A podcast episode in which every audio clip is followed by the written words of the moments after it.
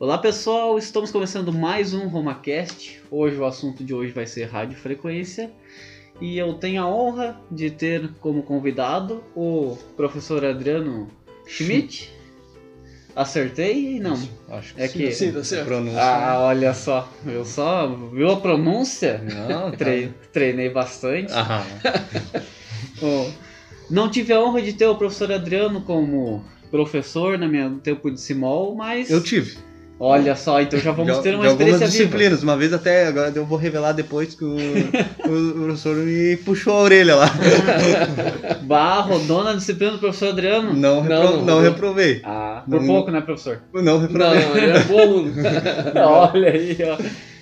Então, eu sou o Robson e dessa onda eu não sei surfar. Olha aí, boa tarde a todos. Eu sou o Inelmo e. Ah, tá chuviscando a TV? Pera aí que eu vou pegar um arame e um bombril pra resolver. Mas fazia um sentido. Boa tarde, pessoal. Sou Mariano. E eu, eu diria que a gente tem sorte que as ondas de radiofrequência não são escuras, senão estaríamos numa noite eterna. Nossa, cara. Nos dias de hoje, né? Sim, É, é, Nos é. dias de Se hoje. fosse no passado, ia ser só um rainho de escuridão passando. E tá anoitecendo, querendo anoitecer. Olá pessoal, eu sou o Luiz. Tô gravando aqui esse podcast agora, com esse friozinho, mas quando chegar o verão, quero ir lá pra beira da praia, curtir umas ondas curtas. Viu? Quero ver a radiola que ele vai levar. Uma extensão lá na beira da praia. Ah, sou o professor Adriano Simol. Como é que eu vou dizer assim? Eu tive a honra de dar aula pro, pro Inelmo, com muita pretensão, né? Mas era um, ele, eles estavam questionando. Realmente era um aluno que se interessava muito, procurava saber a matéria. Ah, excelente pessoa também, né? Muito obrigado. Ah, Luiz, né? É o aluno também. Luiz também foi meu aluno, também era um aluno que não incomodava. De vez em quando, eu- quando eu virava pro lado, Agora, agora. eu dava uma Não. chamada para não, não ir pro, pra cotação ruim lá e continuar sendo um bom aluno, né? Então, os que a gente se importa, a gente chama atenção para não sair do rumo, né? Mas foram poucas vezes que eu chamei. Ah, isso coisa boa. Então, o, vou dizer que hoje o assunto predominantemente acho que vai ser dominado pelo Mariano e o professor, porque realmente de minha parte eu já acho mais complicado. Eu posso Sempre contar uma história antes de, antes da gente começar? Ah, Ah, e depois eu assunto? quero saber a história do xingão do Inemo. Ah, tá bom. Mas antes de começar, antes de começarmos, então, uma... na época que eu fui aluno do professor Adriano, eu tive o prazer de aprender a teoria sobre válvulas. Ah, sim, é. E olha só como no decorrer, no passar dos anos, as coisas vão se juntando na eletrônica, né? Eu tive uma aula de válvulas que o professor falou que talvez seria a única vez que a gente viria válvula dentro do curso técnico, e realmente foi. Né? Porque ele disse que era um assunto muito, muito já ultrapassado e tal, talvez não, não, não encontrasse essa tecnologia. Aí um tempo depois, já na verdade bastante tempo depois, eu precisei entender um pouco mais a fundo a teoria do MOSFET. E eu fui pesquisar em, algum- em alguns livros, algumas coisas assim. Daí eu lembro que eu achei um negócio no Instituto Universal Brasileiro. E lá ele meio que fazia, se eu não me engano, fazia um comparativo ali entre um funcionamento do MOSFET e alguma coisa da válvula. E graças a, a essa aula que eu tive sobre válvula, eu tive um entendimento muito melhor do, do MOSFET. Eu acho que eu nem comentei sobre isso até hoje, né? É Eu acho que não tinha comentado, mas É, isso- realmente é muito semelhante assim o, a forma do, a- da curva de dreno em relação à curva de placa, também a analogia com a comporta do, do, do MOSFET, também a grade da válvula é muito Isso. parecido. Exatamente. E até a válvula não tem aquela questão do 0,7 volts, aquela barreira de potencial, né? Uhum. E a válvula, desculpem, o- a válvula não tem e o transistor tem. Tem. E já no MOSFET já também não tem essa, esse 0,7, né, ou 0,3 se fosse de germânio, Uhum. mas é bem parecido. E a válvula, hoje em dia, apesar de obsoleta, né, ela tem bastante, bastante adeptos assim no mundo, né, pela questão do áudio, dos amplificadores. O pessoal gostar do famoso som de válvula, como se diz, o som de veludo, né? Eh, São palavras que não existem, mas o veludo não tem som, a menos que se raspe ele, né? Mas pelo menos a válvula tem um som assim, a- a- outra expressão que não estava corretamente, não, não, foi- não é colocado corretamente, mas é o som macio, né? É um som que é mais. O pessoal também, os adeptos de válvulas dizem é um som quente, né? Um som mais ah, menos irritante, digamos assim, menos agressivo para o ouvido, né? Então eu tive a oportunidade assim na minha vida de aprender o pouco que eu sei de válvulas com o professor Bauer ainda, né? Que foi o fundador da nossa escola lá do Simol. Então ah, tive oportunidade, ah, digamos assim, a infelicidade, né? De não ter tido aula com ele durante meu curso técnico. Eu soube que ele deu aula na escola onde estudei, que era o Cristo Redentor em Canoas, mas meus pais se formaram no Simol em 72, né? Nas primeiras turmas ali que saiu da escola. Aí, no meu tempo de técnico, eu fui estudar em Canoas, que a gente morava em Esteio, né? Daí estudei no Cristo Redentor e fiquei sabendo que o professor Bauer tinha dado aula naquela escola. Então, a minha mãe disse assim, ah, tu vai ver que o laboratório lá de eletrônica do, do Cristo Redentor é, é bem parecido com o do Simol. Eu cheguei lá e era a cara dos laboratórios do Simol. Eu já conhecia os laboratórios do Simol, né? Então, aí eu tive a oportunidade de aprender alguma coisa ainda com o professor Bauer quando eu comecei em 2007 lá a trabalhar na escola. Então daí ele me explicou algumas coisas sobre, sobre válvulas, né? Outras eu buscava por livros também. Tem um livro bem antigo que eu tenho lá em casa de 1932. Ele chega a ser um papiro assim, um... e a capa dele é, é serigrafada assim, não é nem e é tipografia e serigrafia, duas técnicas assim que se utilizavam na época, né? Aí, e tudo em espanhol. Aí eu comecei, tive que entender algumas palavras, não tinha Google, não tinha internet Ah, naquela sim. época. Ali em, deixa eu ver, 2000, e, ah, antes de 2000 eu tive contato com esse livro. Aí ah, também com algumas válvulas, né? Meu avô tinha uma televisão daquelas Admiral, que era a preto e branca ainda valvulada. Eu tive uma lucidez de não quebrar toda a TV, desmanchar tudo e guardei as válvulas. Pensei um dia eu ainda posso usar isso aqui. Guardei as válvulas e hoje em dia até já fiz uma montagem com uma delas. Olha então, daí aprendi com o professor Bauer um pouco mais ah, esse, o aprendizado ele nunca termina, né? Mas É. como é que eu vou dizer assim? Aprendi um pouco mais com ele, tive a oportunidade, né? De, digamos assim, colocar nas minhas aulas o carimbo Bauer de qualidade, né? para que os alunos É. saibam, ó, o professor já ouviu a palavra de quem sabe, né? Então, eu nunca deixo de ah, dizer assim, ah, dar meus agradecimentos ao professor Bauer, aos meus pais também que sempre me incentivaram, né? Uhum. Nessa área da eletrônica e e eletrônica, assim, como é que a gente começa? Eu, eu- desculpem, eu estou monopolizando o assunto. Não, por, fa- por favor, eu tô curioso Não, saber. mas é Daí, eu- objetivo. Já assim como é que é, como eu costumo dizer também, falo na escola, sou de uma máfia eletrônica, né? Minha- meu pai e minha mãe se formaram no Simol, a minha madrinha, engenheira eletricista, também passou pelo Simol, meu padrinho, meus primos, meu outro tio, e o outro tio que não fez escola técnica, ele fez o Instituto, Instituto Universal Brasileiro, Ó. tinha uma oficina próxima à rodoviária ali, né? Que era o do Hélio Beck, ele fazia Primeiro ele saiu lá de Rolante, foi para veio para Taquara, ali abriu loja de concertos aqui. Até no início ele fazia os próprios rádios e amplificadores que ele mesmo construía, valvulados, né? E depois ele passou a fazer misto, valvulado, transistorizado e depois transistorizado. Então ele vendia para as bandas aqui de Taquara, né? As bandinhas principalmente, ou outras bandas, né? Compravam os equipamentos dele. Então daí eu passava as minhas férias de verão aqui em Taquara. O meu pai disse, o Hélio Beck, né, meu tio, daí o, o pai disse assim, tu não vai lá incomodar o Hélio, tu- ele, tem, ele tem trabalho para fazer. daí eu só esperava meu pai ir para casa, né, voltar pro trabalho, daí eu dizer pro vô assim, ô vô, eu posso ir lá no Hélio? Daí o, o vô disse assim, "Ah, ó, tu vai, mas não incomoda ele. Não, não vou, não vou incomodar, não vou incomodar. Só vou olhar. Chegava lá, ele ficava consertando os equipamentos e na volta. Tá, mas e o que que é aquilo ali? O que que é aquele outro? Assim, daí ele botava as mãos na cabeça assim, não, acho que vou ter que aguentar esse karma de ter que explicar tudo, né? Daí chegava no final do dia, eu perguntava pra ele assim, mas tem alguma placa de sucata aí que eu possa levar? Ele disse, tá, leva isso aqui, ó. É, ele, ele sempre, ele parecia brabo, mas ele sempre fazia questão que eu fosse lá, me oferecia um, um pastel, uma água mineral, né? E fazia os concertos lá e eu sempre ganhava sucata dele. Daí eu tinha assim, como é que é, eu ganhava as peças dele e o apoio técnico vinha da parte do meu pai, né? Então ele me ensinou a fazer soldagem. Antes de entrar na escola, tudo eu já tinha um interesse, né? Então já estava, digamos assim, no sangue, pelo menos o gosto do.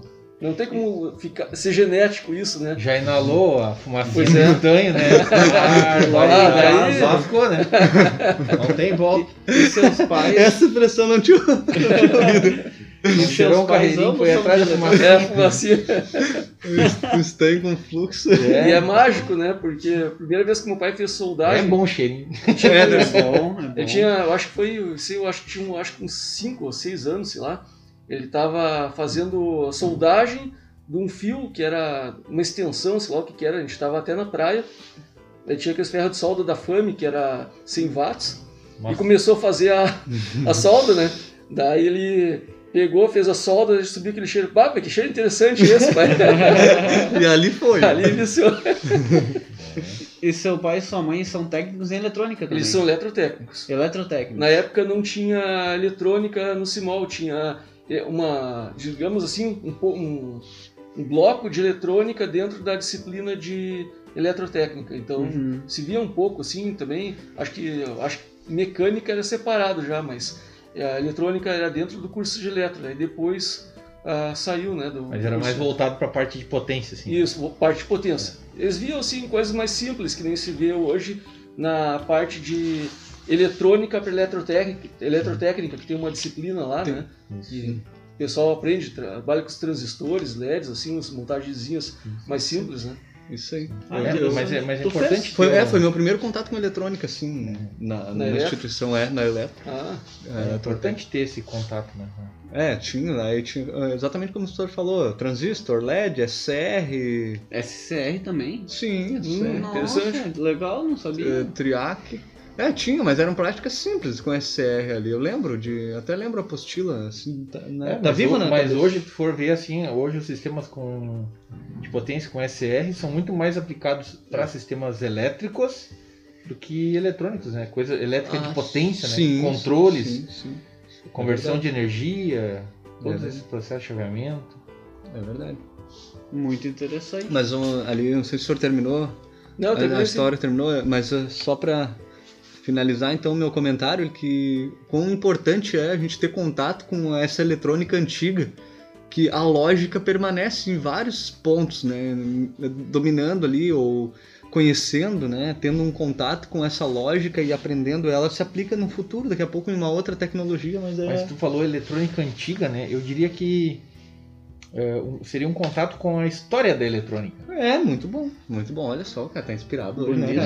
Nossa senhora. a Depois história da- da eletrônica, porque a eletrônica ela ainda permanece, estouro. né? Ah, também é, ela é verdade. evolui cada vez mais, tem até tecnologias novas. É isso aí. nem sei se diria, daria para dizer, né, que a válvula continua obsoleta. Obsoleta é uma tecnologia antiga, mas é, continua sendo utilizada também em transmissões de rádio, né, quando se necessita É, potência com alta tensão, alta tensão, né, ou trabalhar com alta tensão, ela é, o custo dela continua sendo ah, mais atrativo do que transistores, né, que fazem a mesma função.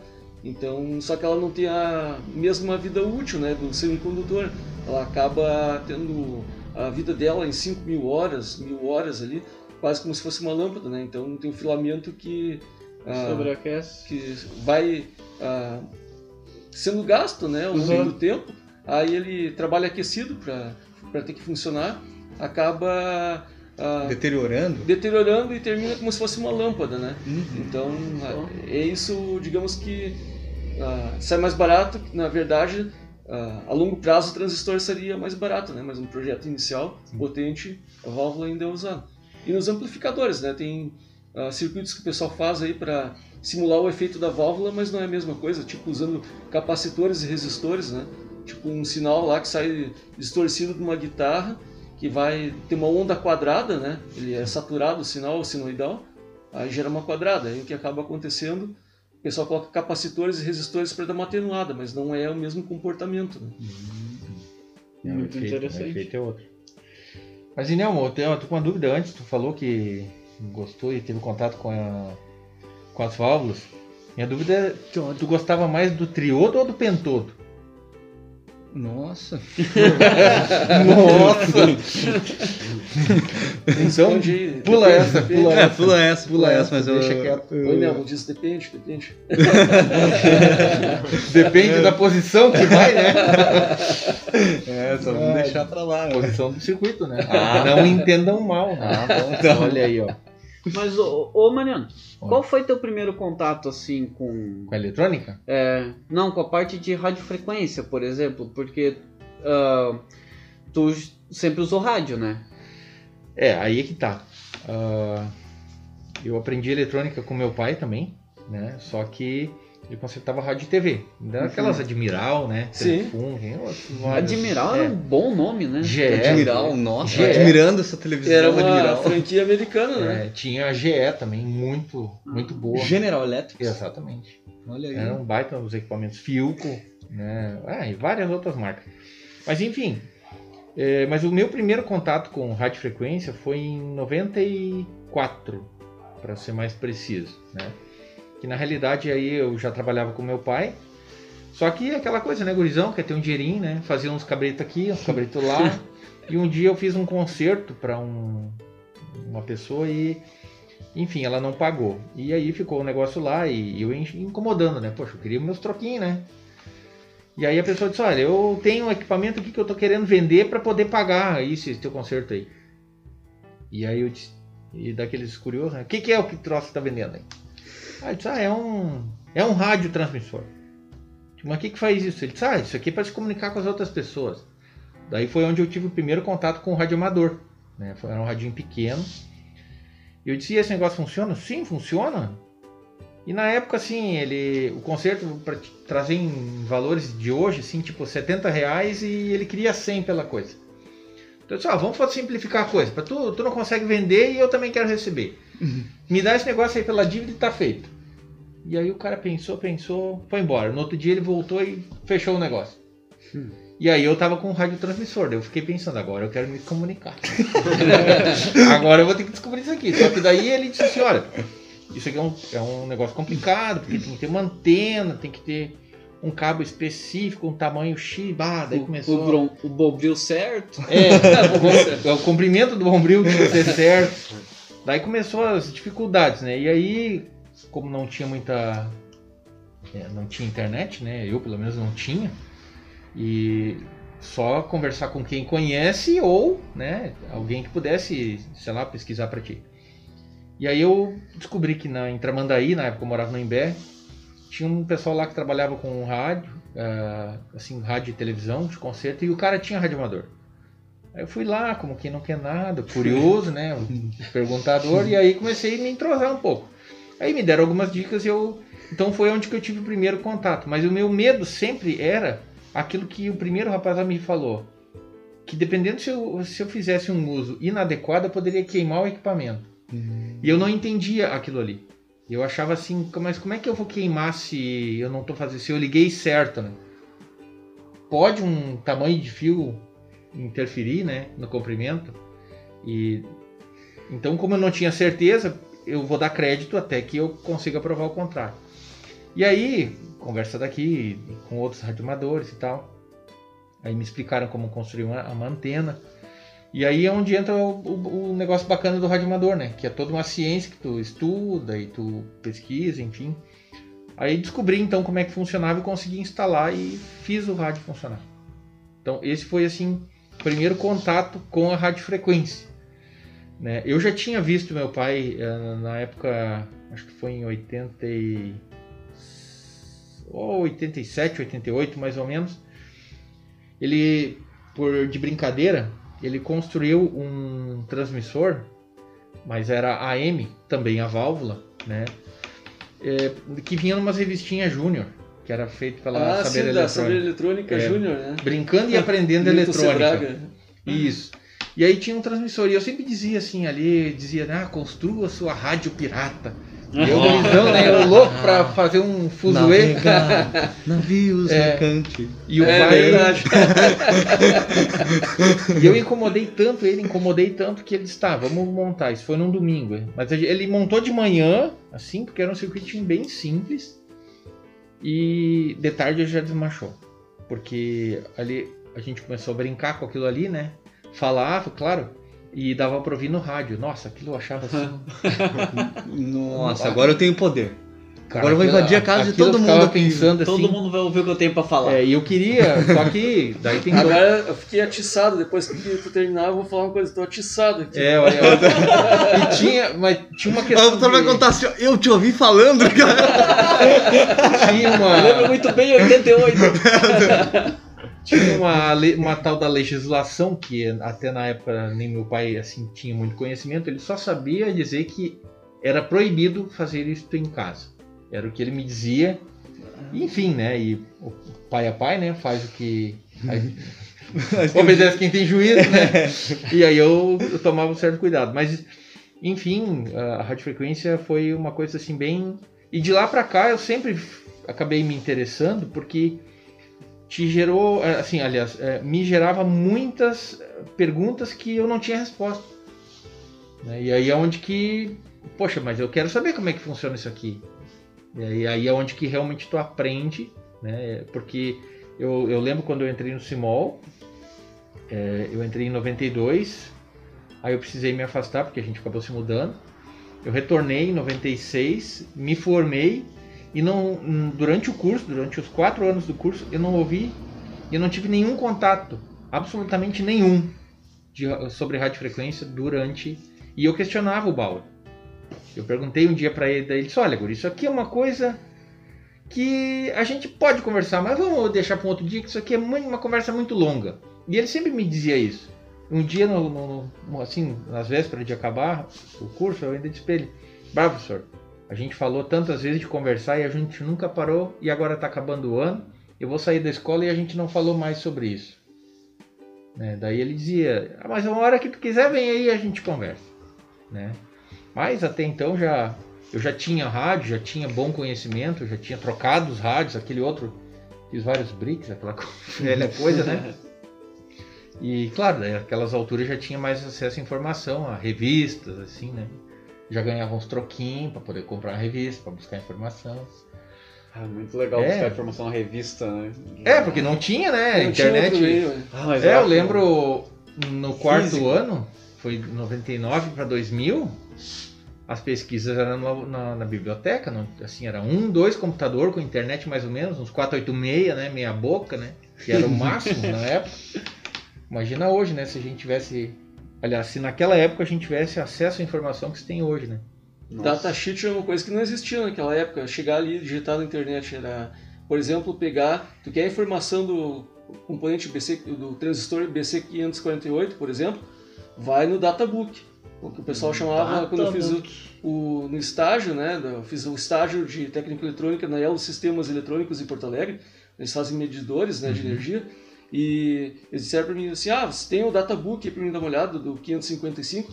Daí o engenheiro disse para mim assim: é, o engenheirozinho, né, que era o, meu- o chefe lá também, daí ele diz assim, ah, tu quer dizer o amansa burro? Eu assim, "Ah, como assim amansa burro? Daí ele assim, eu vou pegar pra ti, pão, largou isso na mesa, dar duas bíblias de leitura assim, daí te diverte aí, procura o 555 aí dentro. Daí eu disse, nossa, tem tudo aqui, sim. Não, não tem tudo aqui. O, tudo tá na biblioteca da empresa. Se tu quiser procurar alguma coisa, vai lá. Mas só não faz isso em horário de serviço, porque senão a gente vai ter que te pagar para te ficar pesquisando. então, os baitos nos livros, assim, né? Daí eu disse, bah, quanto custa um desses aqui, né? Daí eu fui falar com outro engenheiro lá que tinha, não, não lembro o nome dele, mas ele chegou pra, ele, ele chegou pra mim e disse assim, ô cara, esquece essa história de ah, databook aí, se quiser tira um xerox, alguma coisa aqui. Daí eu, assim, tá, mas quanto custa um? Bom, cara, eu acho que ah, se- esse aqui de componentes lineares está 2 mil dólares. Nossa! Eu assim, não, deixa eu tirar o xerox. É. Mas antes tu disse que tava te coçando Ah, falar. sim. O, essa história da radiofrequência aí eh, já me intrigou há bastante tempo, assim, né? Meu pai um dia estava contando quando eu estava fazendo.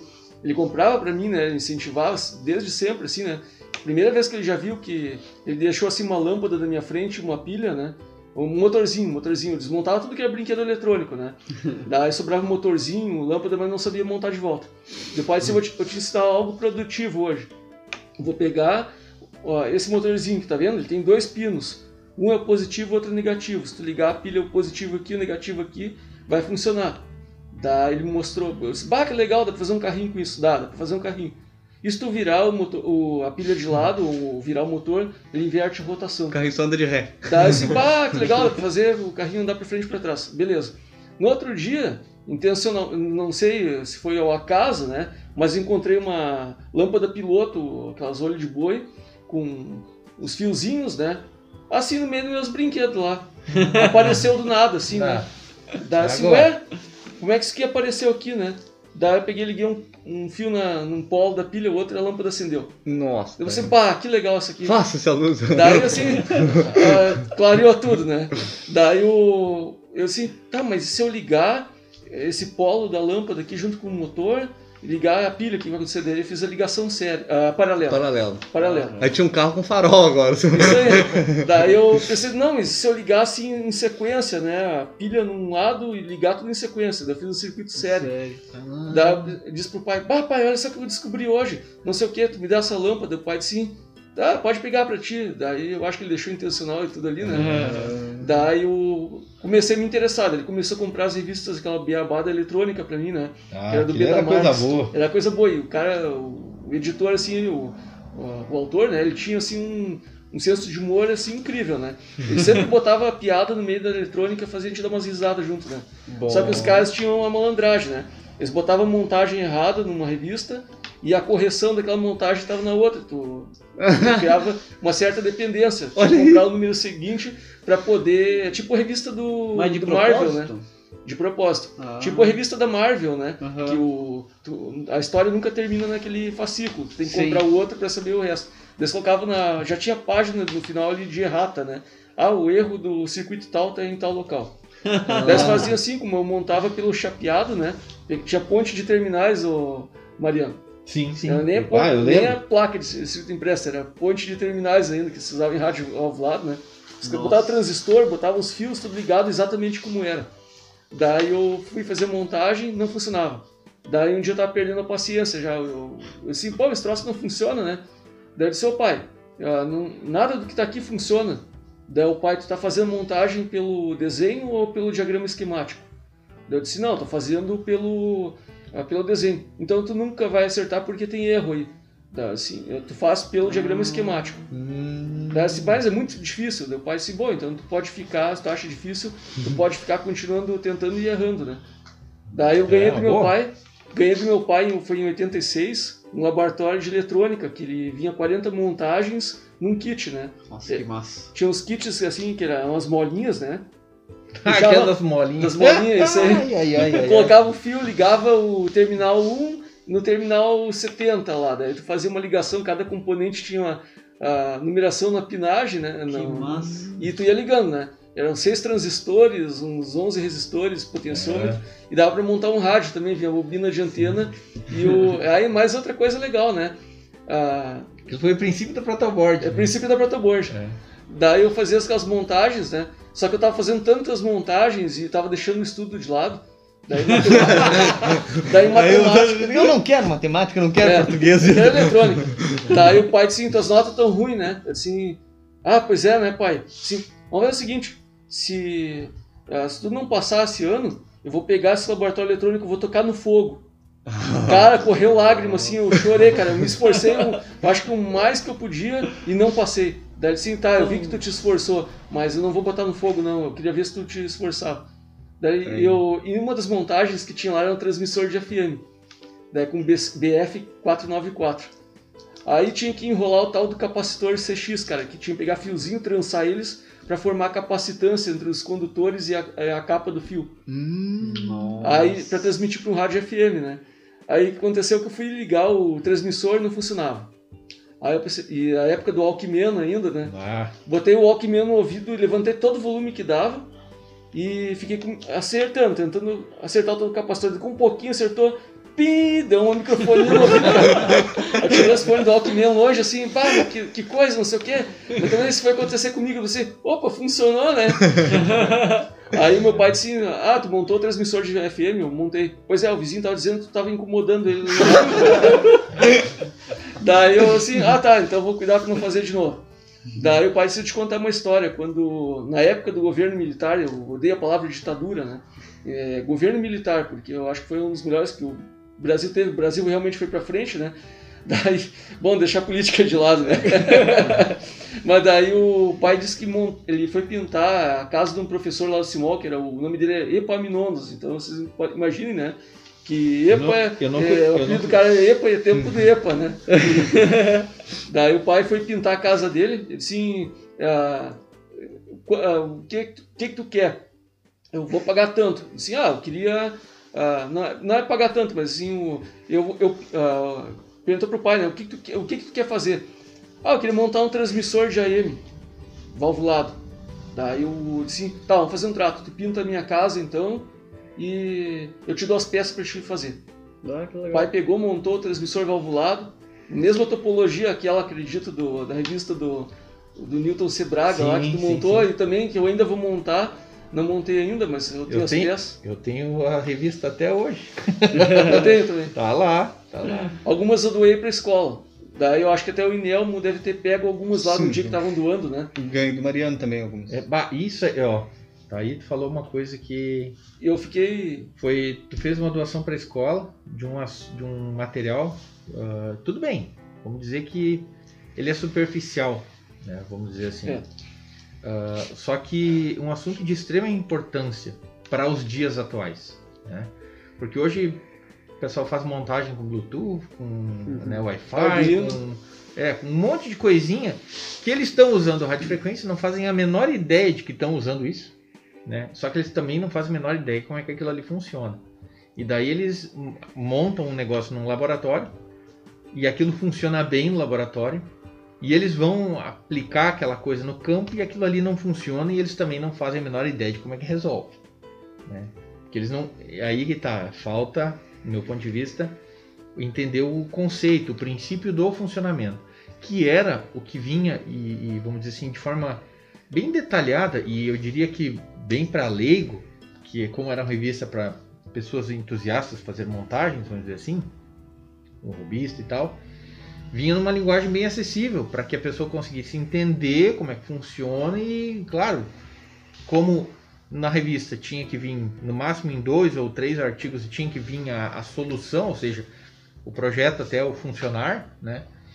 Então tinha muito ah, a- o que se aprender ali, naquela, principalmente, né? da- daí era uma característica das revistas da Saber que o Newton sempre costumava fazer aquele aquela parte da- do artigo dizia assim, ó, como funciona.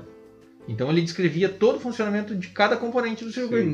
Uhum. Né? E isso, Eu isso foi uma, uma das coisas ah, pela qual eu aprendi bastante lendo isso aí. E aí tu fez as doações de revista, eu pensei, em algum tempo eu cheguei a pensar em fazer isso. Mas eu pensei para mim, não, eu não vou fazer isso.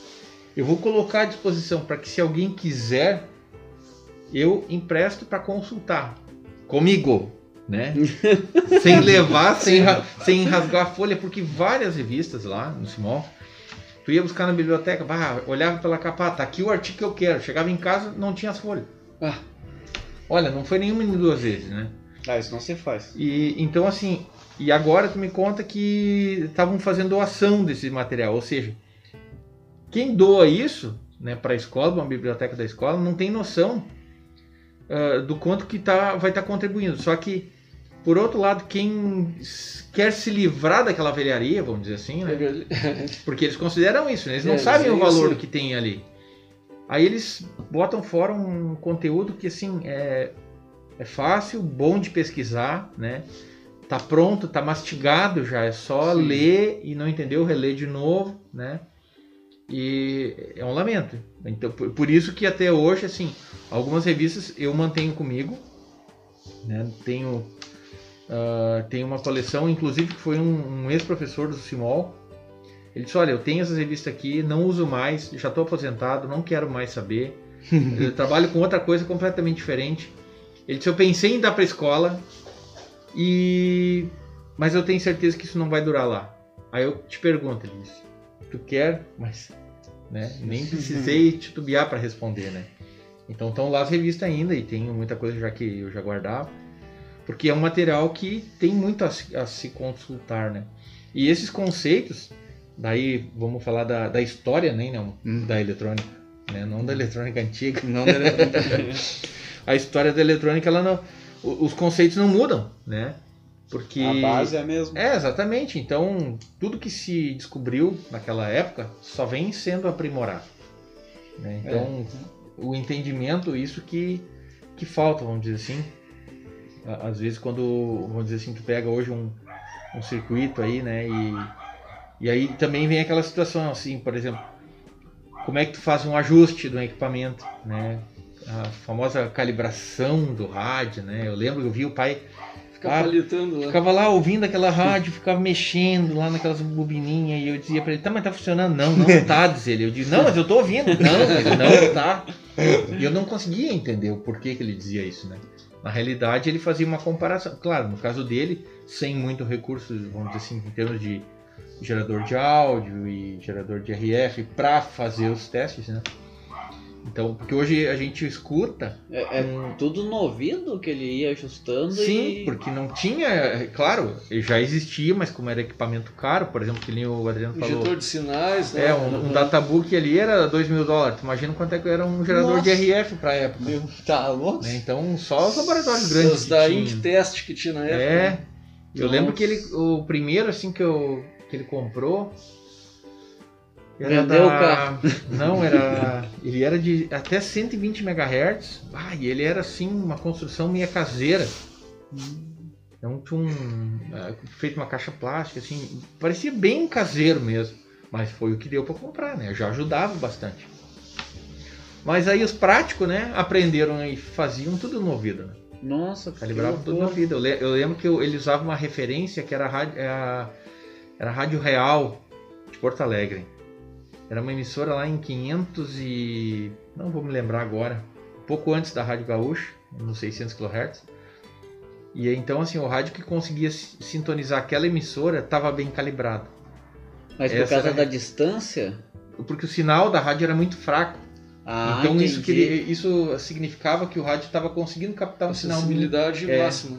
Estava com a máxima Ah. sensibilidade. Isso aí. Que interessante, É. muito interessante. E hoje isso se usa ainda, né? Esses testes, mas claro, daí com equipamento, né? Só que, claro, tu pega um rádio hoje, compra um rádio FM aí, ou no celular mesmo, não é mais a mesma coisa. Não. É, é tudo digitalizado. né? PLL, né? É. Ai, você, quem escutou antigamente consegue notar um pouco essa. Por isso que o, no, no celular só tem FM, não tem AM.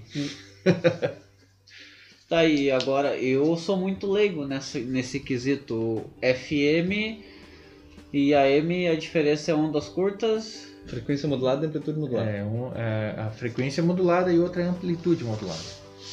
Então pode ser o mesmo sinal, né? Vamos dizer assim, eh, eu vou transmitir um sinal de rádio em, vamos dizer assim, eh, 27 MHz, tá? Tá. É uma faixa comum aberta para uso do radioamador. 27 MHz. Eu posso transmitir em AM, Uhum. né? Amplitude modulada, ou eu mudo o sistema de modulação, que é a frequência modulada, mas a frequência em si vai a, a onda a portadora, vamos dizer assim, vai ser na mesma frequência, Pois é, 27 MHz. mas o que, que seria a frequência modulada se Assim, a, tá é na a mesma- técnica, por exemplo, vamos supor que tu tem a portadora, como se fosse uma carta em branco, né? Tá. Então daí tu tem aquela frequência, ela é única, seja para AM ou FM. Então agora o que, que tem? Tu tem a portadora tanto em AM quanto em FM. Em AM, por que, que é amplitude modulada? Porque quando tu fala no microfone, ele vai aumentar, digamos, a intensidade, do, digamos, do sinal. Então ele vai fazer com que a tua portadora que estava, digamos assim, é, vamos dizer 600 kHz, né? Ela vai estar ali. Tu vai- o que, que tu vai fazer? Tu vai fazer com que ela ah, tenha uma amplitude diferente de zero e Aham. ela- essa amplitude ela vai variar conforme a, a frequência, né? Então ela tem um limite para variar ali dentro. Então ela vai aparecer com sinais assim, conforme eu falo, mais ou menos como está aqui assim o sinal, ó, aparecendo no computador ali, Na né? captação. na captação. Então ele uma, ó, a linha ali, vamos supor que é, é 600 kHz, aí quando eu falo ele vai aumentando a amplitude desses 400, ah, desses 600 kHz, então ele vai aumentando ou diminuindo. Interessante. É, Aí tu tem um retificador lá dentro do teu rádio que vai fazer ah, uma parte de filtro que desvia o sinal de alta frequência que não interessa e a outra que vai lá para o amplificador. E a, o FM não. O FM o que acontece? Tem a portadora, mas quando tu fala, então ele vai ter 101 MHz, por exemplo, ali. Quando tu colocar a voz 1 kHz ali, ele vai estar tá 101 MHz mais aquele 1 kHz para cima ou para baixo. Então ele vai fazer uma pequena diferença ah. entre, como se fosse um PWM, né? Só que daí ah, muito curtinho. Olha só. Então ele modula a frequência e o outro modula a amplitude. amplitude. É, tem vários, inclusive esses módulozinhos de transmissão, né? É, eles têm, tem vários. A FSK é um sistema de modulação semelhante ao AM, uh, uhum. semelhante ao FM. APK, uh, PM, tem vários, né? E vamos dizer assim, tem, por exemplo, aquele transmissor, né? Que, que a gente construiu, vamos dizer assim, né? Antigamente. Uh, ele é pré-definido, tem um circuito básico, né? Que, qual a ideia? Tu captar a voz e transmitir isso pelo ar.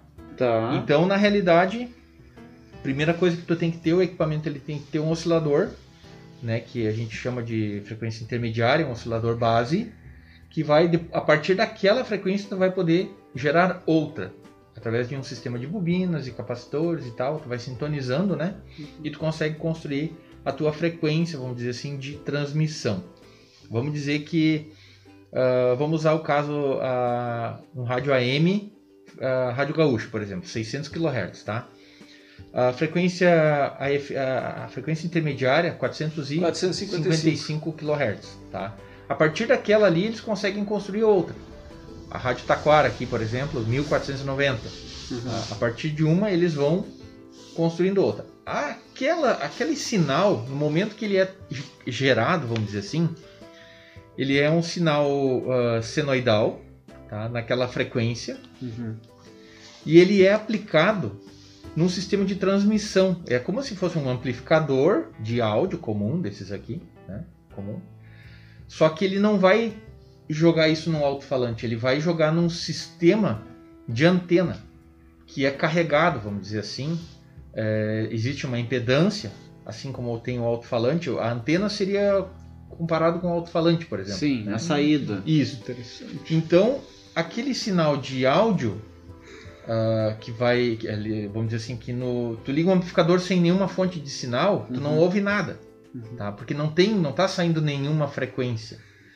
No rádio, num sistema de transmissão, ele vai pegar aquele sinal e vai jogar para uma antena e aquela, aquela onda vai estar tá lá transmitida. Então, se tu conseguir captar isso com outro instrumento, por exemplo, analisador de espectro, tu consegue captar exatamente o mesmo sinal que está sendo transmitido, só é, vamos dizer assim, é como se fosse. Sabe quanto mede um, um sinal em cima de um cristal? Sim. Ah, 8 MHz, 16 MHz. Está medindo o sinal em cima do, do cristal. Isso seria a portadora, ou seja, é o que vai portar o áudio e vai carregar pelo ar até o outro sistema que vai captar aquilo ali. Ah, que interessante. Então aquele sinal ele vem, né? Vamos dizer assim, tu tá, tu tá com ele ali, beleza? Tá transmitindo então 1490. Uhum. E aí onde é que entra o áudio? Onde é que entra o som? Modulado em cima dessas Exatamente. Para conseguir transmitir áudio, aí tem um sistema de captação do microfone, um amplificadorzinho comum normal. Sim. E ele vai fazer, é, como é que eu vou dizer assim, ele vai estar vai tá acoplado por um sistema que vai pegar o áudio e vai que chama-se um modulador, né? modulador de FI. Ele de, soma com ele vai modular aquele sinal, ou seja, vai fazer com que o sinal caia. Né? Essa modulação normalmente Gera fica... o batimento. É, exatamente. Geralmente fica em 80%. A partir do, de 80% de modulação começa a distorcer, né? Então o que, que acontece? Ele começa a modular, que à medida que a gente fala, a intensidade do som, do áudio, ele vai modular na frequência que a gente está falando. Certo. E aí tu vai conseguir pegar do outro lado essa variação de amplitude, que seria o AM. Uhum. Num caso de FM, funciona praticamente igual, só que ao invés de modular a amplitude, varia a frequência. Que nem, por exemplo, o Adriano comentou, né? Vai pegar o sinal e ali, sei lá, lá em 100 MHz, Em FM vai lá, tem 1K, né? De, que é a banda, que ele vai variar dentro daquele espaço. Então, só que ele vai pegar aquela variação de 1K e vai pegar o 100 e aumentar e diminuir na mesma frequência que a gente está falando, porque o sistema de modulação é que faz essa, essa junção. E no outro lado, o rádio que capta, o, o receptor, vamos dizer assim, ele pega esse sinal exatamente assim. E daí separa. Daí tem o, tem o demodulador de FI, que é o que? Tu quer sintonizar a, sei lá, a rádio aqui, a 91, tá? 91.1. Tu foi lá e botou no teu receptor, ajustou o, a frequência em 91.1. Então tu, é como se tu pegasse e preparasse o, o oscilador do demodulador para aquela frequência e ele vai anular aqueles 91.1, vamos dizer assim, né? E só vai deixar passar para o circuito de áudio a voz.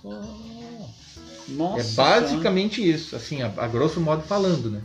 Meu Deus, mas abriu a mente agora, né? Não. Agora abriu. Só que aí tem coisas que, por exemplo, Ah, com dois mestres da. vamos pensar assim, Da ó, aí vamos ver o Luiz, vamos ver onde é que ele vai estar e o que, que é que ele vai escutar.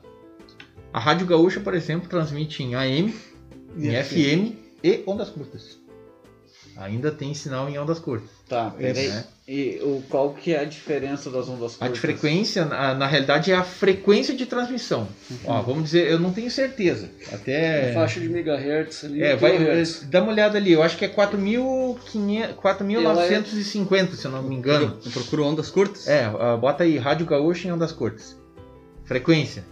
É, Ah. acima dos 270 kHz. Daí já começa a ser a faixa ali para megahertz, né? De 300 kHz até, eu acho que Vamos ver aqui. 20, ah, até 40, não, 40, eu confundi 49 metros. Aqui, ó. até 6.200, 6.020. É, ó, aqui o Inel já achou. ó. A 4 Rádio Gaúcha, a Rádio Gaúcha ela transmite em AM Aham. em 600 kHz. Sim, que é a 600 que a gente escutava É, o jogo. que é no AM, exatamente. Ó, vamos prestar atenção na frequência. Tá. 600 kHz. É baixo frequência. É, baixa frequência. Depois vem, ah, na primeira faixa de ondas curtas, 6.020 kHz. Bem mais Ou alto. seja, 10 vezes mais alto. 6 MHz. Tá. 6,02 MHz.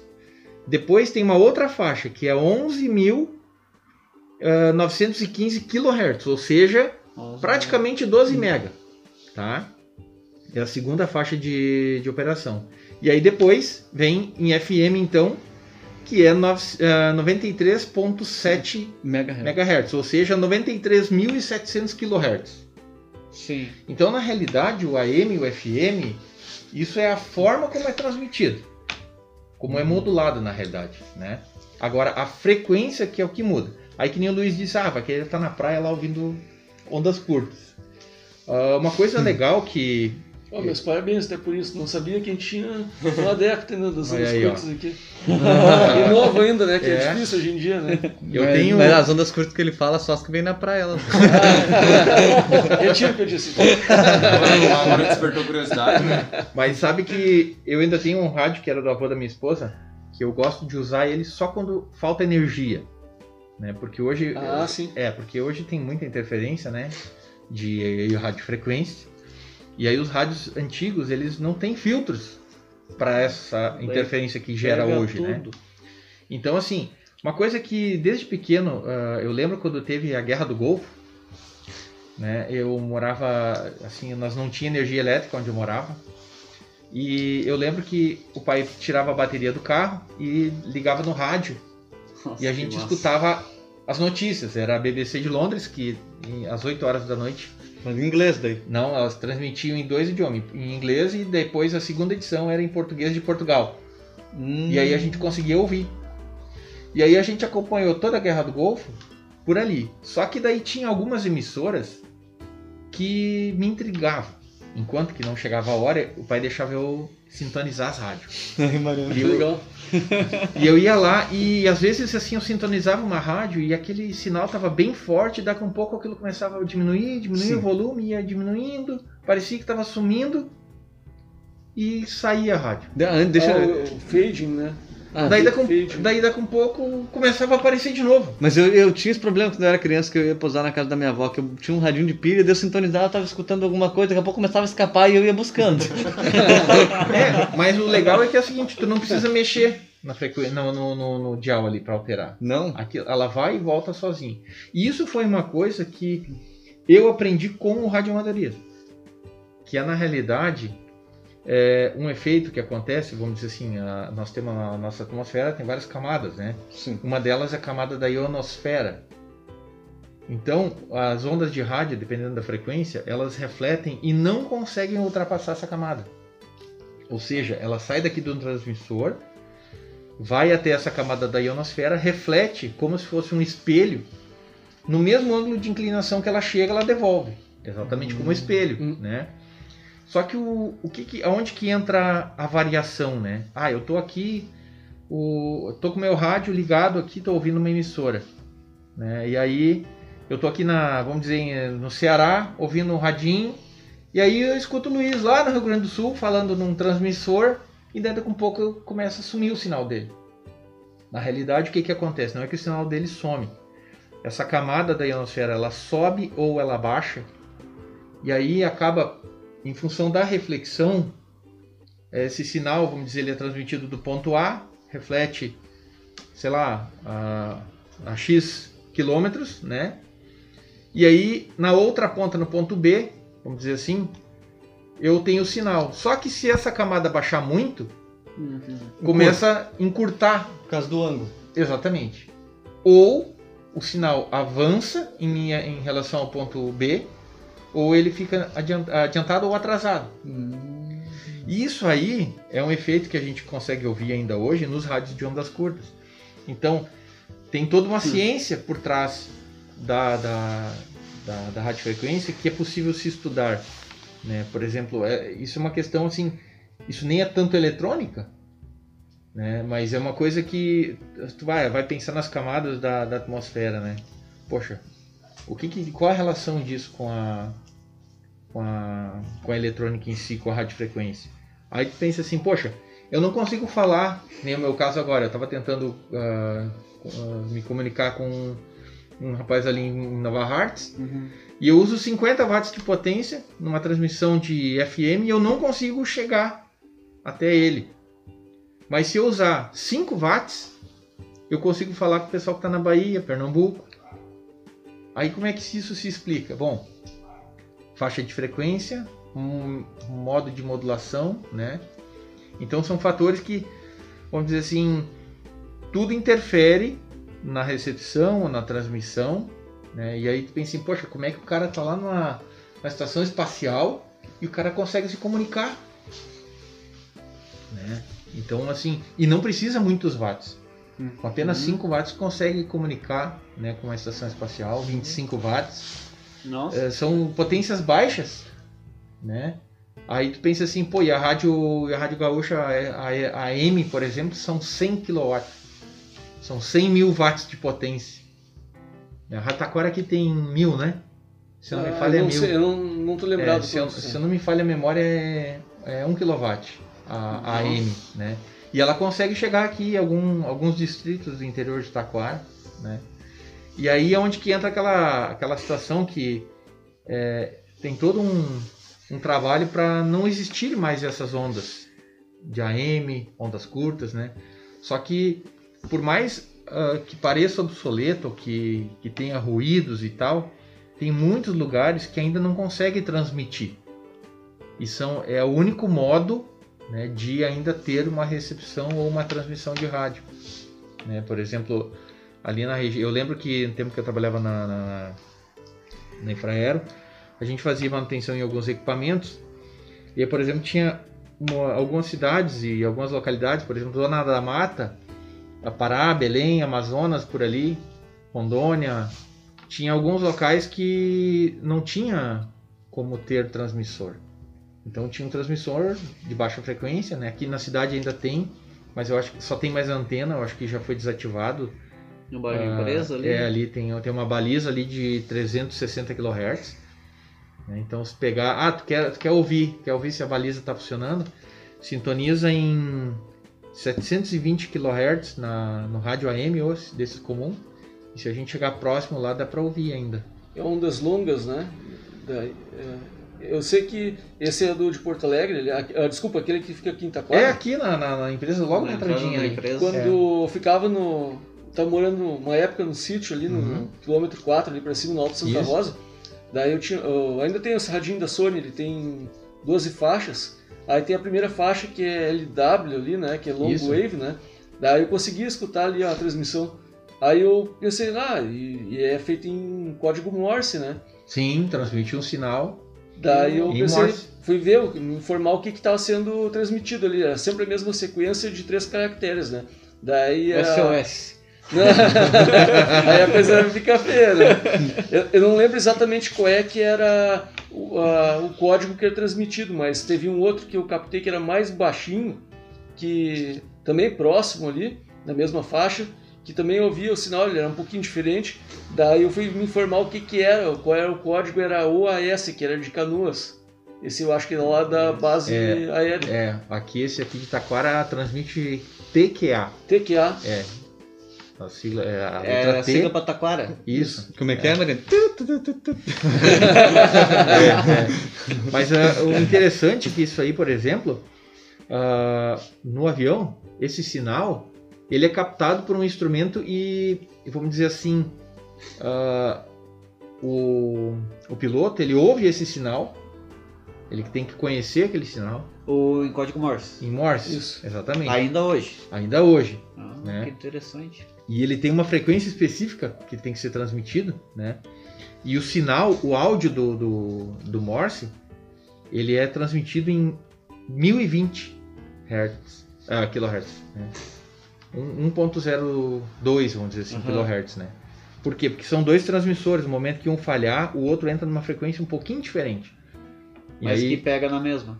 Na mesma deixar. frequência, exatamente. Ah. Então, tu, tu pode Legal. variar a frequência, né? É como se, assim, comparado a um instrumento musical, é como se tu mudasse a oitava. Ah, Mas a frequência sempre é a mesma. entendi. Mas a oitava é outra. a nota é a mesma. só A nota mudou é a oitava. mesma, só muda a Um oitava. pouquinho acima. Hum. Ou abaixo. Isso. Mas é, Nossa, é interessante. que E hoje, esse, esse sistema ali, que nem ali de, aqui da, da de Taquara, é o- um, um NDB, né? É um rádio farol. Farol, é. É um, É um rádio, rádio farol. farol. Rádio farol. É uma baliza por rádio. Então, É, tipo, seria como se fosse um farol dos navios, só que pro avião. exatamente. Daí, em vez de luz, é um sinal. Exatamente. Nossa, que e massa. É aí, farol não direcional a sigla, né? É, não, omni, não- omni, omni- omnidirecional. É porque a antena ali ela transmite beacon, né? isso, 360 graus. Omni é o que se transmite em É, 360. Isso, 360. Exatamente. E tem- aí essa tecnologia ela foi aprimorada e entrou o sistema chamado VOR, que é um outro sistema que também usa, só que daí combina três frequências de sinal. E, e aí tem o que eles, eh, vamos dizer assim, que na, na, na época quando, quando eu estudei isso, eles chamavam de modulação espacial. Na realidade, eles pegam ah, como é que faz, né, por exemplo, para direcionar, dar a direção, ah, a rota, vamos dizer assim, do avião, né? Ele precisa ter um sinal e tu vai sintonizar numa frequência, só que vai ter outra aeronave que está vindo na mesma direção e está sintonizada em uma segunda frequência. Num, vamos dizer assim, numa espécie de, de eh, canal, né? Assim, eles chamam de radiais. né? Imagina assim, 360 graus e 360 aeronaves podem vir simultaneamente ao mesmo ponto e nenhuma delas recebe o mesmo sinal. Que na realidade o que, que acontece? Eles pegam um sinal de 30 Hz, né? Em, em- como é que a gente chama? Em banda lateral ah, alta e baixa, no caso. Então são duas, dois sinais de 30 Hz e um sinal fundamental de 9.960 kHz. Aí eles pegam essas duas, esses dois sinais de modulação e aplicam em fase diferente, em cima daquela outra modulação principal. O que que acontece é como se fosse, ele faz exatamente, ele faz com ondas de rádio exatamente o que faz ah, o, o farol do navio, que tu falou ali, que era, Uhum. que era com lâmpada no caso. Sim. Então ele tem um sistema que ele vai, Nossa. é como girando aquela lâmpada, né? Vai Hum. fazendo aquele mesmo movimento. E essa, e por que 30 Hz, né? Isso que é o interessante, né? Que ele tem que girar numa rotação de 1800 RPM. Se fosse comparado com um motor, então esse sinal fica rotacionando, girando de forma muito rápida. E aí o rádio que vai receber isso, ele também é munido desses mesmos sinais. Eu ia te dizer, ele tem que responder, né? É, mas daí Pra marcar no mapa, no globo. não, ele só recebe. E aí o instrumento lá, o ADF do, do, do- que por exemplo o ADF é o que capta o sinal do NDB, que é Uhum. esse outro sistema mais simples, que é um sinal de rádio comum.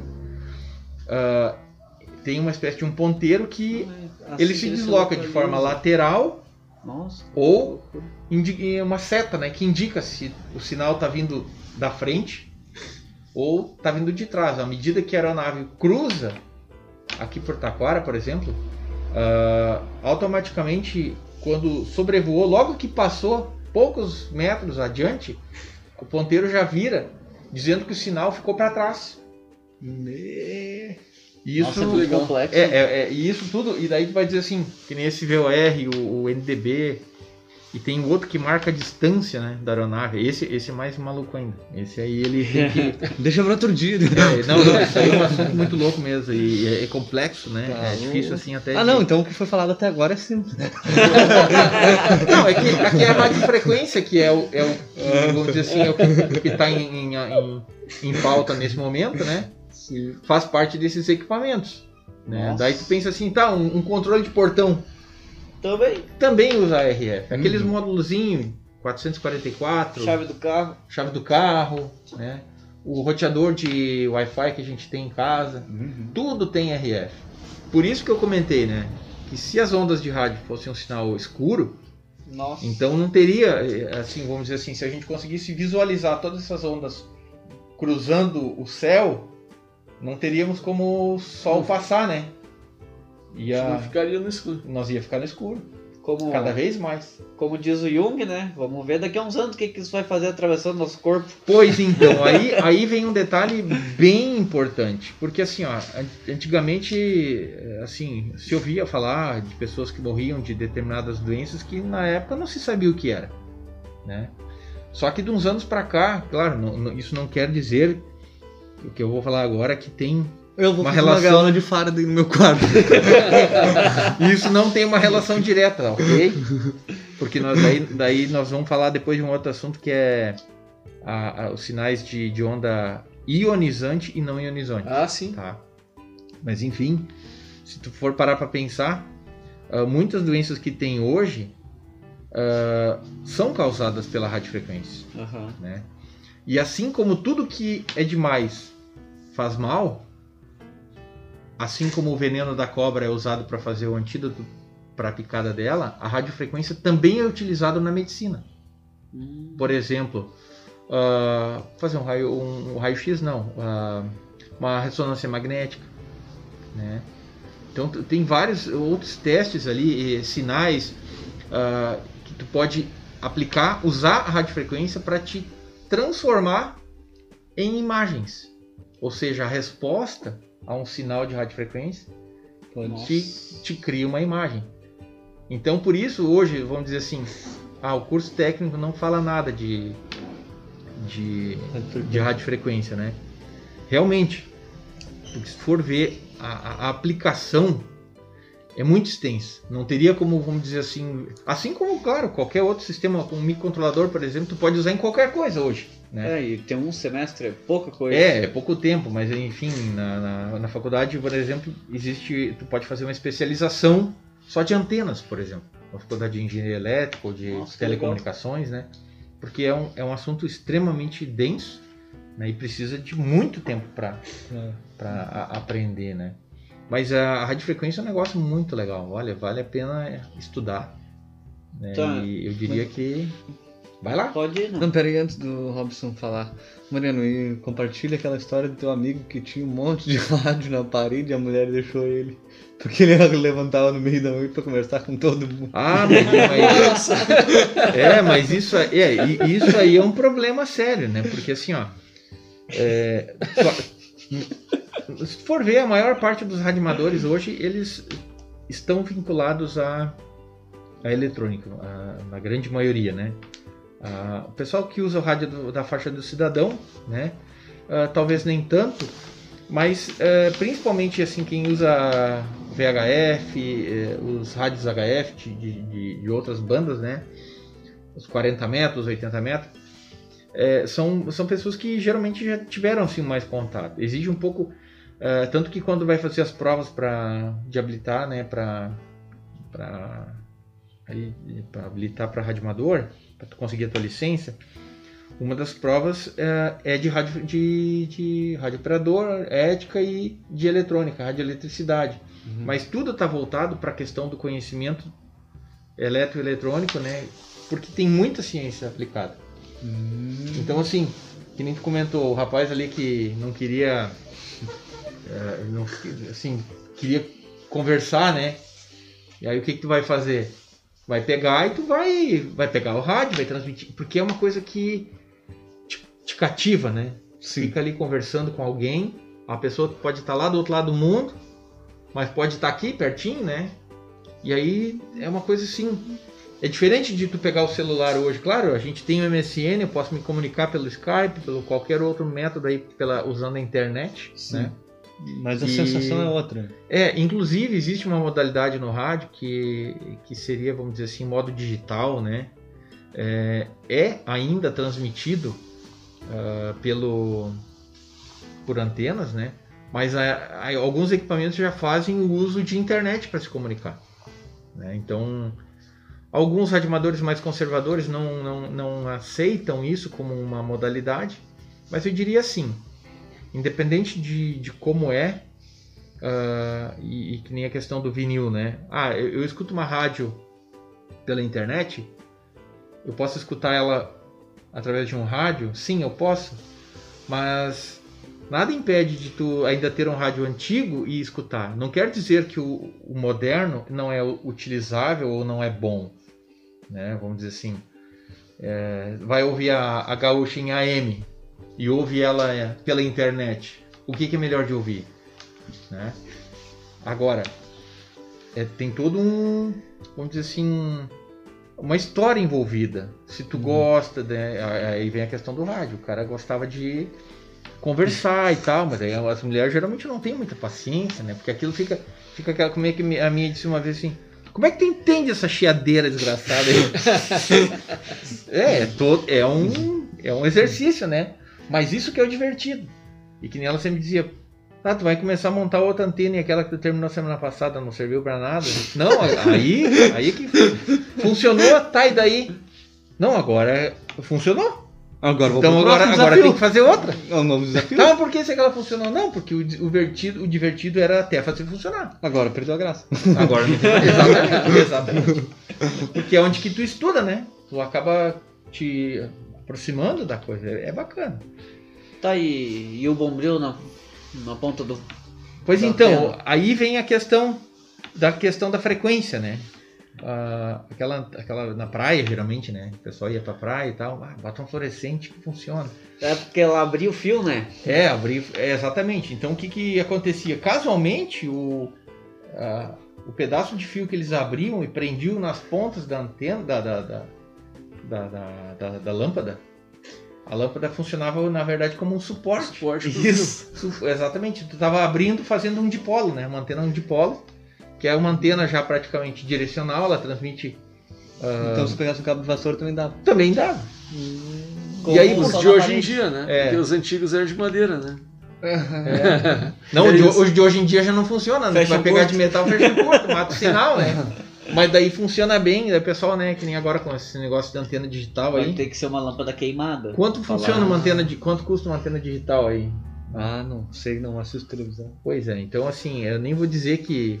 Eu construí algumas para algumas pessoas próximas, assim, que eh, na época, logo quando lançaram eram antenas caras, Eu disse, não, não, não, não compra, deixa que eu vou na ferragem ali, eu vou comprar umas pecinhas e vou fazer. Daí o cara disse, não, mas é na ferragem? Sim, eu, comp- Não é eletrônico? comprar- eu ia comprar cano de PVC, né, pra fazer a, a estrutura da antena. Aí chega o Mariano com cano de PVC, os caras vão dizer, pô, mas enlouqueceu de vez. É, não, não, mas Semana a- passada eu achei ele meio estranho agora. agora vem isso aqui e me diz que é uma antena, né? Daqui a pouco vai chegar com papel alumínio na cabeça. Mas ah, eu tenho, eu tenho um, eu tenho- nós temos um amigo em comum que tem um restaurante aqui na cidade. Aham. E ele se queixava, né? Bah, mas é caro uma antena dessa aí. Eu disse, não, vou- eu tenho uma sobrando lá em casa, vou te trazer uma. Aí tu pendura atrás da TV aí. Daí ele meio assim, né? É. Daí eu cheguei lá com antena de, tubo, de, tubo de PVC. Eu disse, ah, se tu quiser, pinta pra ficar mais discreto. Eu digo, mas bota assim mesmo pra testar, né? Daí ele olhou, ele riu, né? Diz ele, isso é uma brincadeira? Eu disse, não, não é, é a antena que eu te falei. Daí ele me olhou, olhou pra mulher dele, ficou meio assim, né? Na outra semana ele instalou. Não, não, ainda não. Eu disse, não, instala porque funciona. Depois ele instalou, né? Mas ele tinha medo que aquilo era uma piada, mas na realidade não era. Ele pensou, vai, vai explodir minha televisão. Tá me sacaneando, ele fez isso pra E o bombril, o bombril ele fazia o efeito de aumentar, né? O comprimento daquela da haste que Nossa. tu ajustava, né? O Reza a lenda, diz o sério que o Brombil era bom pros negócios.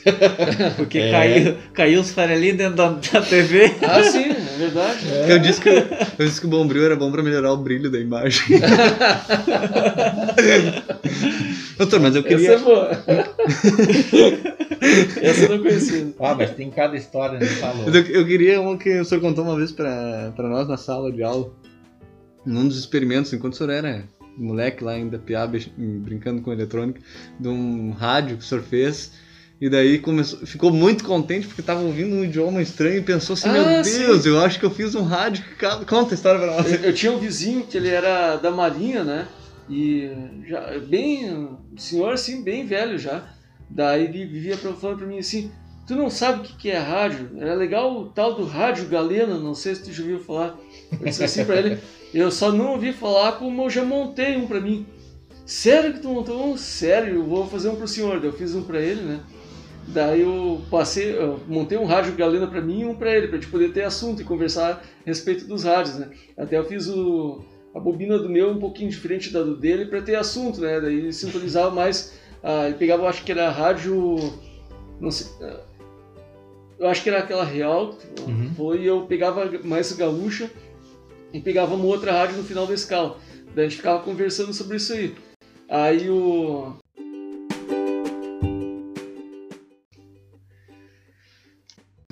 Levei esse rádio galena pro sítio lá onde a gente estava morando. Aí eu montei a antena, fiz tudo direitinho, estiquei ela certo lá. Daí eu botei o rádio e tinha que ver. Ele tava assim com uma um fone de cristal longe do ouvido, assim, uns 5 centímetros. Se escutava claramente o que estava passando no rádio. Daí o cara falou lá, a Eine Stunde, não sei, começou a falar em alemão lá, assim, minha nossa, eu não acredito nisso. Tô pegando uma rádio da Alemanha com esse rádio que tem um diodo de germânio, um capacitor variável. Como é que pode isso aí, né? Daí eu fiquei impressionado assim, mas como é que pode? Eu falei pro professor Bauer, né? Uhum. Daí assim, Ih, isso é mentira. Não, isso não, não funciona. Eu disse, não, peguei uma rádio da Alemanha durante o dia ainda e eu botei sete bobinas para poder Nossa. variar bem a escala, né? Sim. Botei uma chave seletora lá Sim, e poder. mais outra para variar outra chave. Daí assim, mas professor, o senhor tem que ver meu rádio galeno. Não, não, isso não existe, não, não tem isso aí. Isso é, já, agora tu virou mentiroso, né? Daquele jeito É. que tirava sarro da gente, né? Daí eu disse, não, vou trazer o rádio pro senhor ver um dia. Não, não precisa nem trazer porque tu tá mentindo. Daí eu pensei, não, vou ouvir de novo, né? Aí eu liguei o rádio de novo, né? A programação em alemão. Daí eu, como é que pode isso aí? Daí daqui um pouquinho, finalizamos o programa do Darcy Adão, não sei o que, era um, era um, programador que tinha na Rádio Taquara que ia apresentar o programa tudo em alemão. Pegando a Rádio Taquara. É só pra. Não, fiquei doido da cara. É só para os nossos ouvintes entenderem melhor a situação é que aqui tem colonização forte de alemão, Sim. alemães aqui, né, na região. Então ah, essas rádios assim para comunicar com o pessoal do, do interior ou de certa redondeza faziam programações em Em alemão. aí. alemão. É. Aí você tava achando que tava lá na Europa. Nossa, eu disse, nossa, esse rádio é muito bom, tem que vender, Eu né? quero, eu quero depois. Imagina, né? Eu quero depois só fazer. uh, comentar um assunto rápido, mas depois eu quero te fazer uma pergunta. Mas antes disso, ah, eu dei uma pesquisada rápida aqui, ó. É, realmente, é Rádio Real, Porque... Ragel. Real. É, mas ela é em Canoas, sediada em Canoas. Canoas. E ela foi fundada em 21 de junho de 1960. 70, menos 60. 60. Ah, mas é 60. nova, é nova. 60. É nova. Mas pra mim, né? Tá, tá louco, né? Enfim. ah, essa, essa história de, de montar e tal, me lembra o Araí, um amigo nosso aqui na cidade. Ele também, radioamador, ah, construiu um rádio ah, numa faixa de 18 MHz, um transceptor né, de, Ó. uma, de uma frequência específica, ah, que ele queria se comunicar com familiares né, num sítio e conseguiu. Só que também é aquela coisa, né? Tu, tu pensa assim, ó, tu vai fazer um equipamento que tu sabe que ele tem ó, assim uma limitação, né? E eu nunca me esqueço que ele faceiro um dia, eu nunca dizer ele, nunca fiquei tão feliz com o Xingão que nem daquela vez. ele construiu o rádio e aí o que aconteceu? Ah, numa faixa então que até então para ele não tinha nenhum sistema de transmissão aqui perto, né? Também nunca ouviu nada próximo. Ele pensou, vou usar isso aqui que não vai incomodar ninguém. Aí daqui um pouco diz ele que em meio às comunicações familiares entra um cidadão argentino xingando ele, a mãe e toda a família. né, Os argentinos já, chega, já xinga os brasileiros por nada. É, e aí ele ele tentou assim se comunicar e tal, e a pessoa insistia muito porque ele estava incomodando, atrapalhando demais. E aí ele disse assim que ele não sabia se ele ficava feliz, né, ou triste porque ele tinha que mudar o equipamento, mas a felicidade era porque o equipamento dele de baixa potência Chegou lá. na Conseguiu. Chegar numa distância longa. né? Então isso era um, só um detalhe. Assim. Então por, por isso que a gente vê assim, não tem ideia onde pode ir com a radiofrequência. Uhum. Ah, mas em cima disso, durante as tuas aulas no CIMOL ali, Adriano, ah, chegaste a passar em algum momento alguma ideia de radiofrequência? Sim, teve no semestre de 2007, ah, 2008 que eu comecei a trabalhar, o Emut estava saindo, né? O, Aham. Tava passando a disciplina de telecomunicações para mim.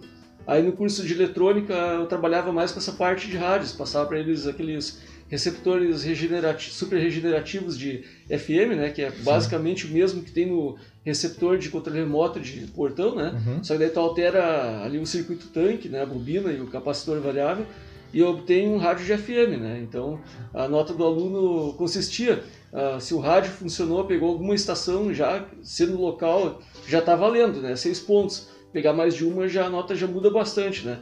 Então o pessoal tá penando, montando, Nossa. né? O, aí o pessoal ajustando o trimmer com chave de fenda normal e eu disse, isso não vai dar certo. Ué, por que, que não vai funcionar? Não, tu imagina que a chave de fenda ela é um pedaço de metal. No capacitor variável tu tem duas minúsculas placas ali Sim. que vão ser, por exemplo, ah, compor o componente. Aí tu bota uma mega placa de metal, que é a, a chave de fenda, tu acha que a capacitância não vai ser alterada? Ah, só, mas eu consegui transmitir sim. Quando tu tirar a chave de fenda, vai alterar de novo a capacitância. Já não Tu, tu vai ter que retocar o assunto. O, tu vai ter que retocar o componente, né? Daí o aluno assim, bah, senhor, com o que, que eu faço? Tem que usar algo não magnético.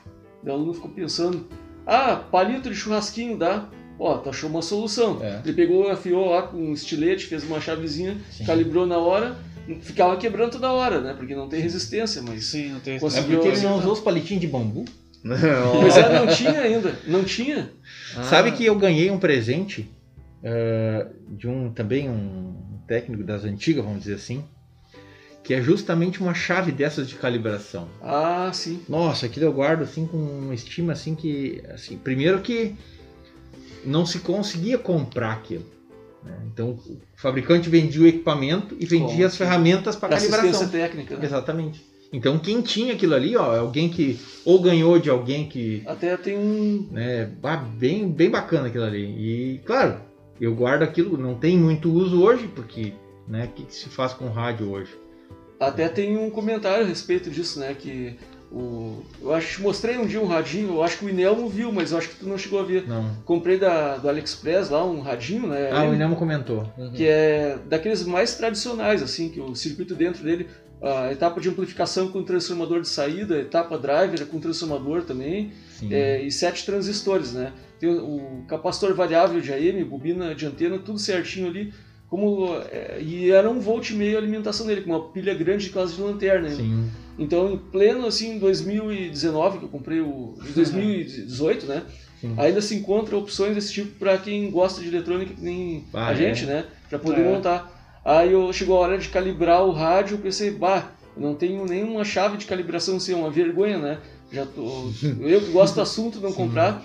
Entrei lá no Mercado Livre, comprei um jogo desses que tu falou de, Sim. de chaves aí, plásticas, né, para acertar. O, tá escrito para ajuste de aparelhos eletrônicos, tá escrito, escrito em inglês ainda. Sim. Aí fiz a calibragem do meu radinho com aquelas chaves. Pô, mas foi perfeito para acertar. Aí até eu gosto de ouvir a rádio lá da. A- Eu não gosto da opinião política deles, mas a- as músicas são boas, músicas clássicas, né? Uhum. A rádio da Universidade de Porto Alegre, que é a, a da URGS, né? Uhum. Então passa, eu acho que é a única rádio ainda que toca música clássica, né? Daí quando fui sintonizar a rádio ali, assim, eu não acredito, né? Tá pegando música clássica nesse radinho aqui, né?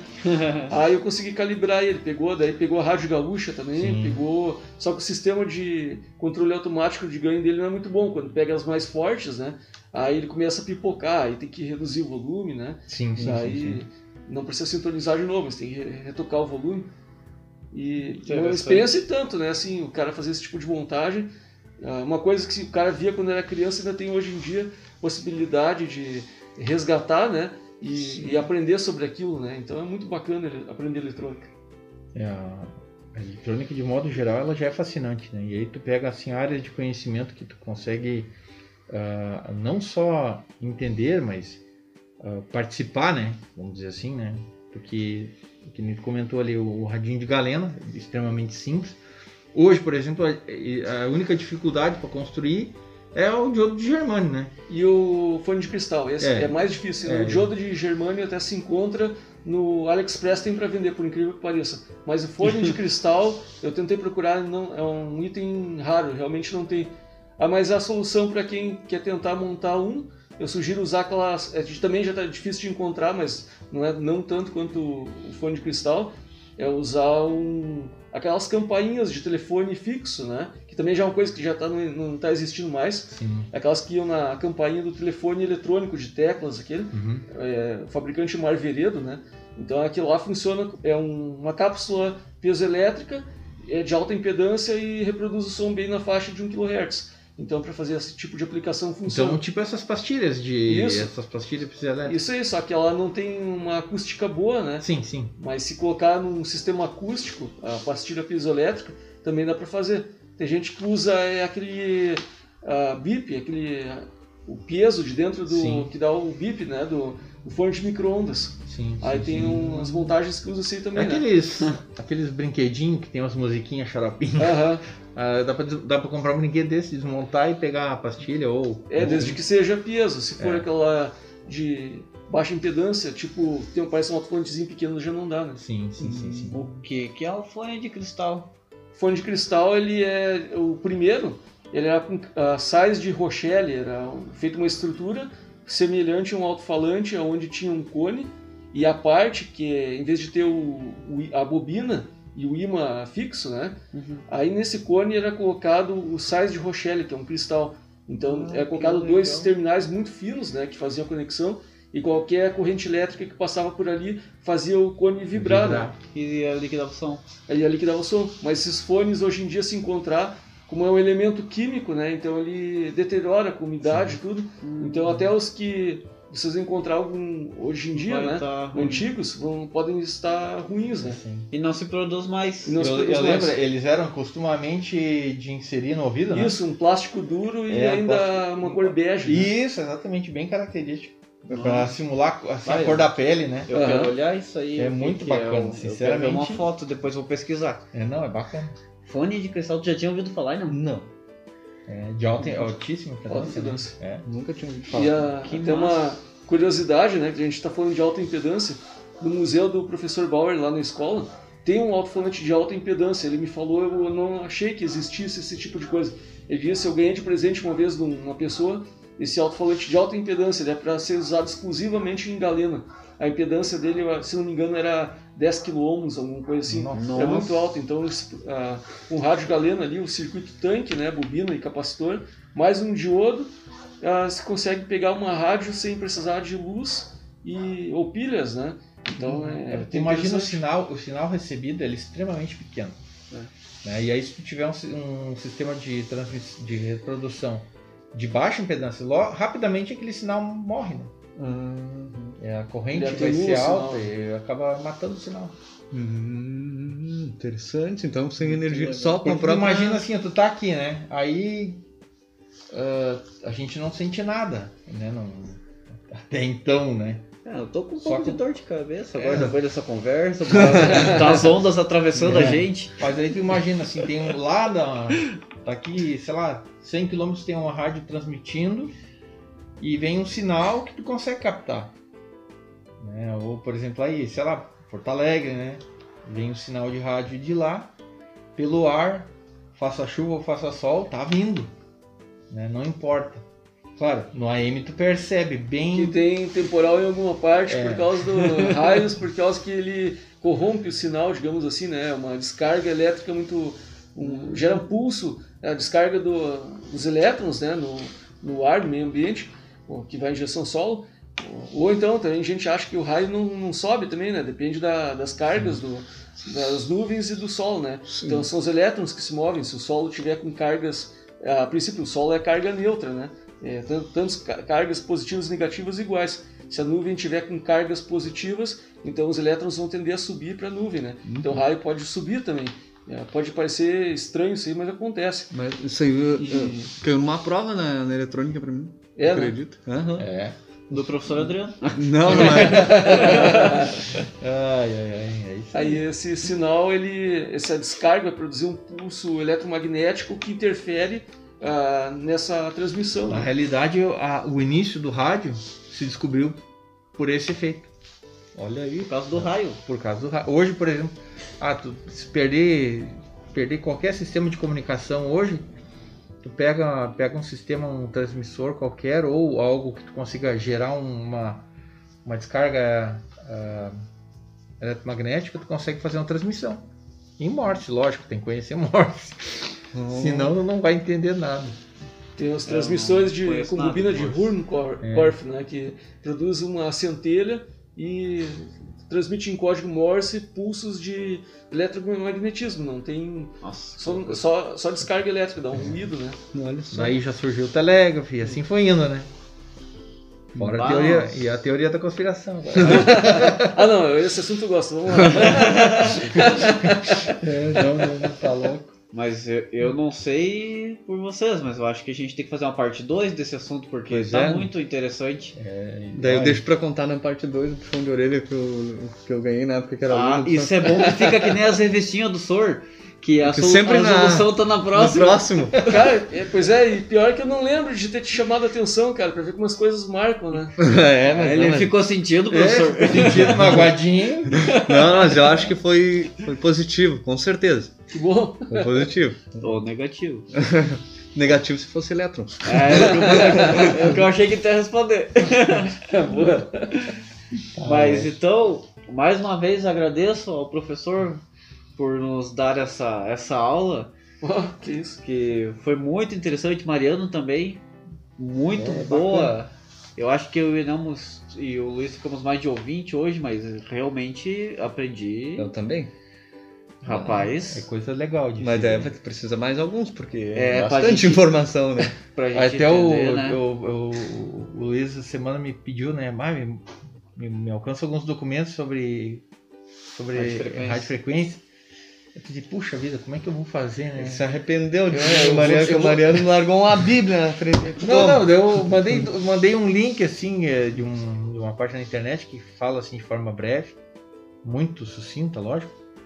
E uma trabalho, um, um trabalho acadêmico que eu gostei bastante, que assim traz o básico dos conceitos, né, de sistemas de modulação, só que para falar sobre esse sistema de modulação tem que explicar um pouquinho antes, né? E aí eu disse pra ele, ó, talvez as- os, os primeiros capítulos sejam mais interessantes para aquilo que tu vai querer entender agora. Aí ele, depois ele comentou, né? Ele disse, vai, eu dei uma lida naquilo, mas aquilo é maluco? Não, é, faz parte. Ah, mas foi, foi realmente muito interessante. É, Então, muito obrigado. Fica o convite para a edição número 2 Ah, eu aceito. de Aí, Rádio ó. Frequência. Olha aí, ó. Aí, ó, aí, ó. Então, muito obrigado para quem escutou a gente até aqui. Ficamos gratos com vocês nos ouvindo também, nos prestigiando e até a próxima.